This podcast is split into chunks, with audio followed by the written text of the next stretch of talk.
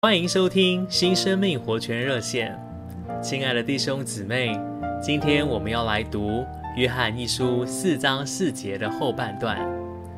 因为那在你们里面的，比那在世界上的更大。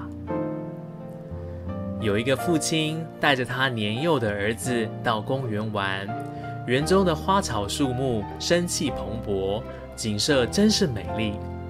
忽然，孩子想起老师讲过的话，就问爸爸说：“爸爸，究竟什么是地心引力？”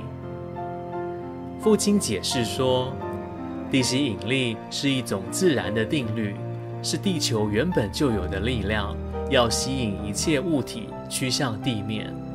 例如，你如果向上抛一块石头，地心引力就会把它吸回来，跌落地面。”儿子疑惑地说：“但是爸爸，你看看这些花草树木，它们并没有往下趋向地面，而是向上生长，趋向天空啊！”父亲不禁微笑，对孩子说：“在地心引力的定律之外，还有一个更大的定律，就是生命的定律。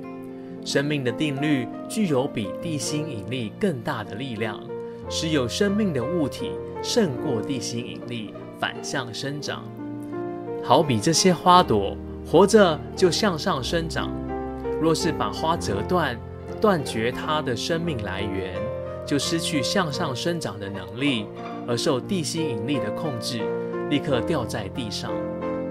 基督是我们的生命，常住在它里面，就能胜过一切，不至于堕落。并且叫我们向上生长，亲爱的弟兄姊妹们，神不但赐给我们生命，也赐给我们生命的律。我们不需要花力气，也不用立志为善，只要放手，让我们里面生命的律运行就可以了。这生命的律会自然而然地带我们往前。